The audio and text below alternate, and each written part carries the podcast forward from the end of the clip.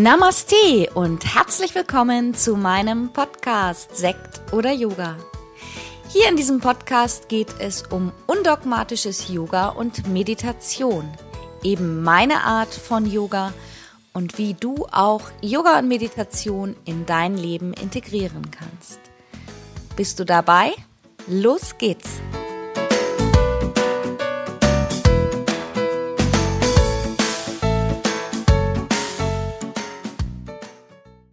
Namaste und schön, dass du wieder dabei bist. Es ist wieder Mittwoch und Zeit für eine neue Podcast-Folge. Ja, und ich habe mir dann erstmal Gedanken gemacht, was so die nächsten Themen sind, was euch interessieren könnte. Und natürlich auch, was für mich immer wichtig ist, dass die yogischen Themen, die ja auch zum Teil aus der Philosophie kommen, irgendwie auch ähm, im Alltag wiederzuerkennen sind und in den Alltag transportiert werden können. Und dann kam mir sofort die Eingebung, mal einen Podcast über Karma zu machen.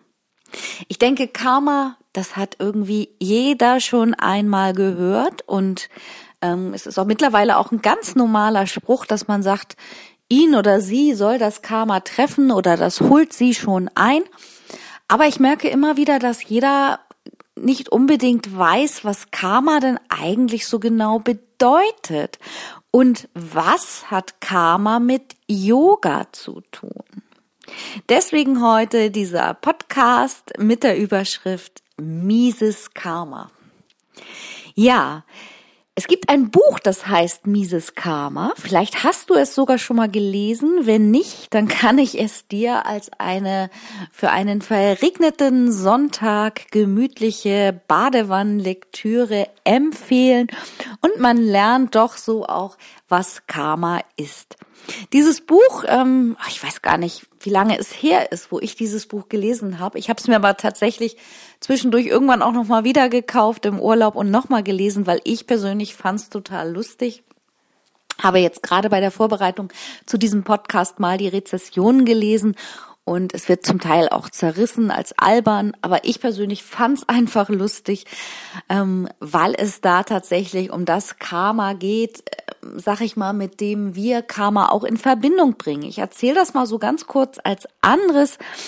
Es geht da um eine ziemlich arrogante Fernsehmoderatorin, die nicht so nett zu ihrer Umwelt ist und ähm, das Wichtigste für sie im Leben ist ein bestimmter Fernsehpreis, den sie dann auch bekommt. Und diesen Preis feiert sie dann nicht zu Hause bei ihrem Mann und ihrer Tochter, sondern mit ihrem Geliebten ganz ausschweifend. Und dann stirbt sie. Ja. Und sie wird wiedergeboren als Ameise und hat dann den vollen Gedanken eben, oh mein Gott, was ist denn jetzt passiert? Und ähm, merkt dann, was passiert ist, dass sie nun tot ist, dass sie als Ameise wieder geboren ist. Und ähm, ja, fängt dann an mit so, weil sie einfach dieses Leben, dieses harte Leben als Ameise nicht leben möchte, bringt sie sich um, versucht sich auf verschiedene Arten umzubringen. Das klappt auch. Sie wird dann nur immer wieder geboren. Also, das durchläuft sich, dass sie da im Prinzip nachher verschiedene Leben durchläuft. Sie ist eine ganze Zeit eine Ameise, ich weiß gar nicht, dann glaube ich irgendwann Katze, Hund, Kuh, keine Ahnung, und wird zum Ende auch wieder als Mensch wiedergeboren, aber eben nicht als der Mensch, der, als der, der sie wiedergeboren werden wollte. Das nur mal als kurzer Anderes. Und das ist eigentlich auch schon so erstmal die Erklärung, denke ich, was die meisten zu ähm, Karma denken. Karma hat was aus dem Buddhismus mit Wiedergeburt zu tun. Und ähm, ich bleibe jetzt einmal noch mal ganz kurz bei diesem Buch. Das ist halt einfach so lustig, weil es einfach das beschreibt. Sie lernt langsam dazu. Sie lernt, was sie falsch gemacht hat. Sie lernt, was ihr wichtig ist im Leben und arbeitet sich sozusagen auf ihrem Kammerweg nach oben. Und das ist sozusagen so eine, so eine verlustigte Beschreibung, wie der Gedanke wirklich dahinter ist.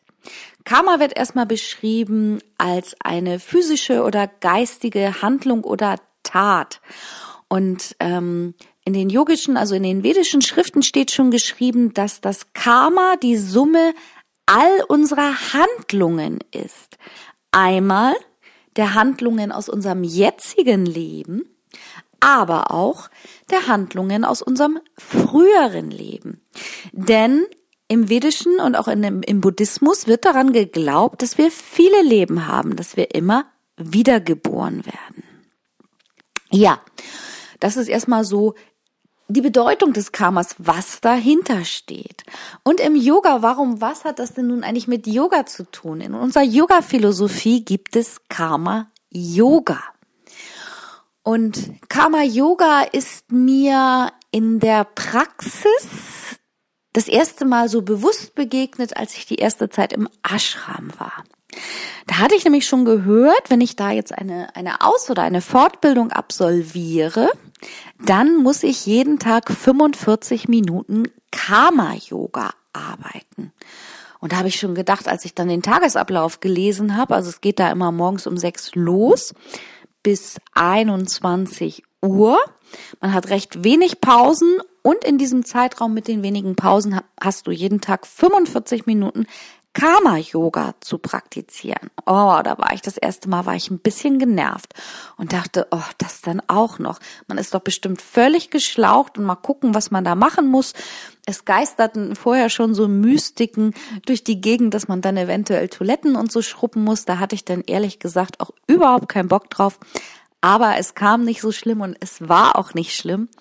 Also es ist tatsächlich so, dass Karma Yoga auch als selbstloses Handeln übersetzt wird. Etwas, was du freiwillig und gerne tust zur Unterstützung auch für andere Menschen.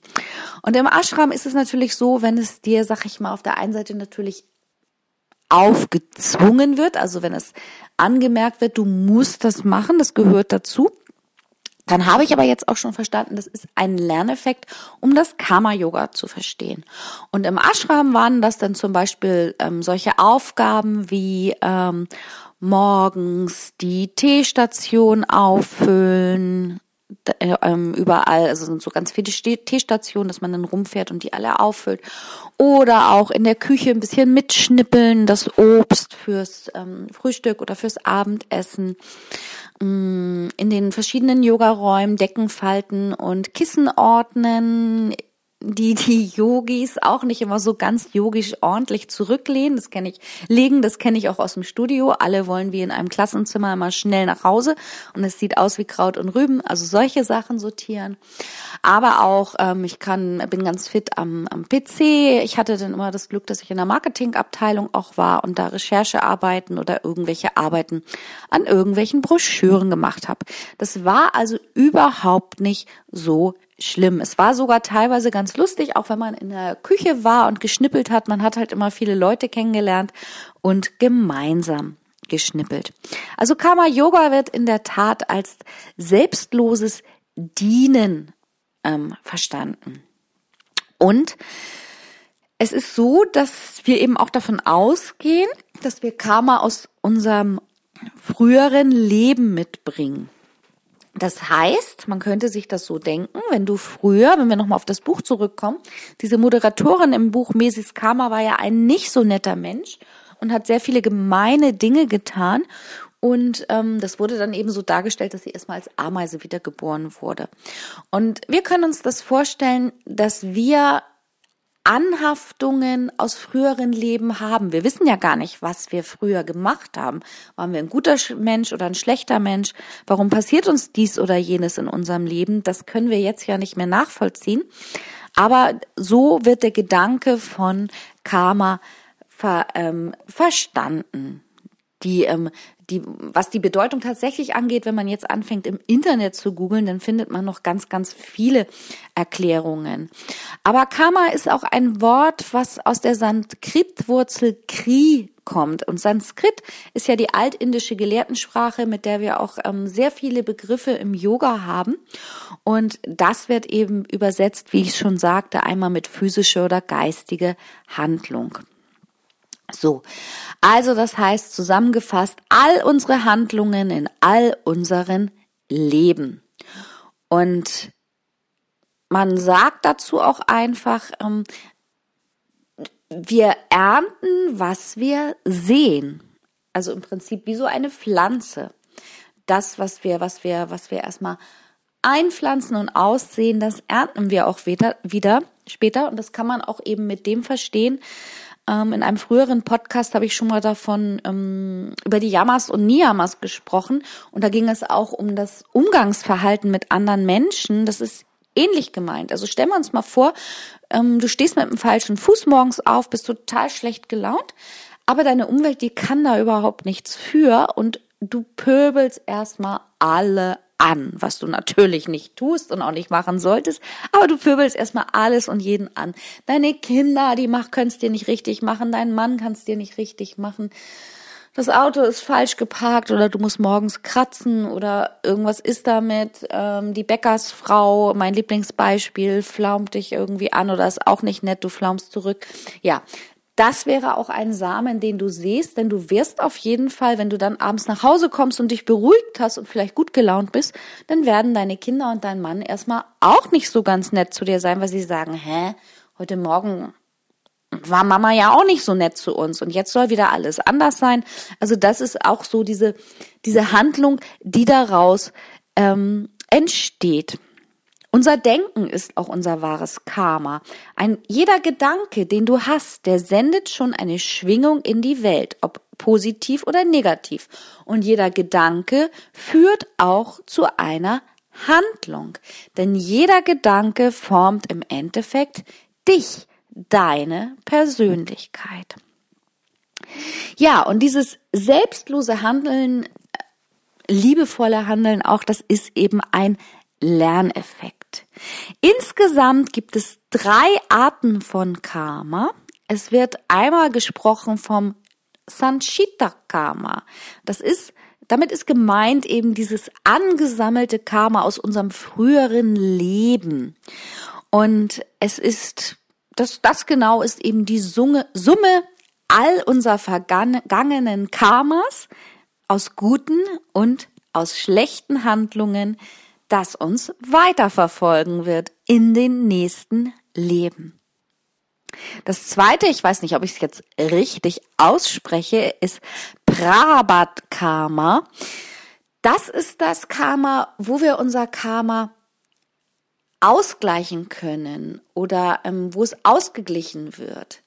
Also sozusagen stellen wir uns vor, du warst in einem früheren Leben ein total liebevoller, netter Mensch, nehmen wir an, Mutter Teresa, müsste ja emsig ähm, Karma-Punkte gesammelt haben, dann kann sich das in deinem jetzigen Leben auszahlen. Oder eben, wenn es nicht so nettes Karma war, nehmen wir an, du warst ein Schwerstverbrecher, dann kann es sein, dass du jetzt im nachfolgenden Leben dafür bezahlen musst. Ganz schön ungerecht eigentlich. Weil wir wissen ja gar nicht mehr, was wir vorher gemacht haben. Aber ich denke, da kommen auch wieder unsere Gedanken ins Spiel. Ne? Also dieses positive Denken formt ja uns auch als Mensch. Die dritte Form des Karmas wird als Agami-Karma bezeichnet. Und das ist im Prinzip das Karma aus dem Jetzt. Jetzt leben wir. Das, was wir jetzt ansammeln, wird dem vergangenen Karma zugefügt. Wir schaffen neues Karma. Hört sich ein bisschen kompliziert an und ich denke auch für viele ist es auch ein bisschen unglaubwürdig an Wiedergeburt zu glauben. Also ich bin mir da auch ehrlich gesagt immer noch nicht so sicher, aber ich glaube mir, irgendwo denke ich schon, dass, dass es da irgendwas gibt zwischen den Welten. Ähm, ja, aber das ist einfach der Gedanke dahinter, sozusagen auch, dass man sagen könnte, dass du im Hier und Jetzt immer wieder deine Handlungen überdenken kannst und immer wieder Pluspunkte auf deinem Karma-Konto sammeln kannst. Da wir ja gar nicht wissen, was im früheren Leben war, ist es manchmal auch ganz schön ungerecht, denn es kann ja sein, dass wir auf die Welt kommen und im früheren Leben ein nicht so netter Mensch waren und man kann sich die Karma-Punkte ja auch wie so ein Konto vorstellen und wenn wir dann auf die Welt kommen und im vorigen Leben nicht so nett waren, kann es sein, dass dieses Konto schon mit Minuspunkten belegt ist, was natürlich blöd ist, weil wir nicht wissen, was wir vorher gemacht haben. Ja, also im Groben und Ganzen heißt Karma, wir sind verantwortlich für alles, was wir tun und machen. und daraus ergibt sich unsere Zukunft. Ja, also, das heißt, du machst nichts falsch, wenn du Gutes tust. ich denke, das ist ein, ein schönes Schlusswort. Also, ja, genau. Hat, steht für mich auch in der Verbindung mit den Yamas und Niyamas, wie wir mit unserer Umwelt umgehen, wie wir mit uns umgehen. Am besten sind wir immer lieb und nett zu allen und überlegen einfach auch nochmal, was wir aussprechen lassen das Bewerten weg, versuchen das Urteilen über andere wegzula ähm, wegzulassen und sammeln uns ein positives Karma-Punktekonto an, um dann auch im nächsten Leben fröhlich und frei durchstarten zu können und ein gutes Leben genießen zu können. In diesem Sinne wünsche ich dir eine Woche voller positiver Taten und Handlungen. Pimp up your Karma-Konto. Und wir hören uns in der nächsten Woche. Alles Liebe, deine Tanja.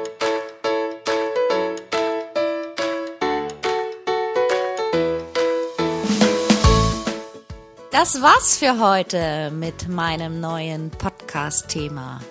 Alle Themen in meinem Podcast begleiten mich auch persönlich in meinem Leben und wenn du Lust hast, mich online oder auch offline zu treffen, dann schau doch einfach mal auf meine Website www.yogastudioonline.de.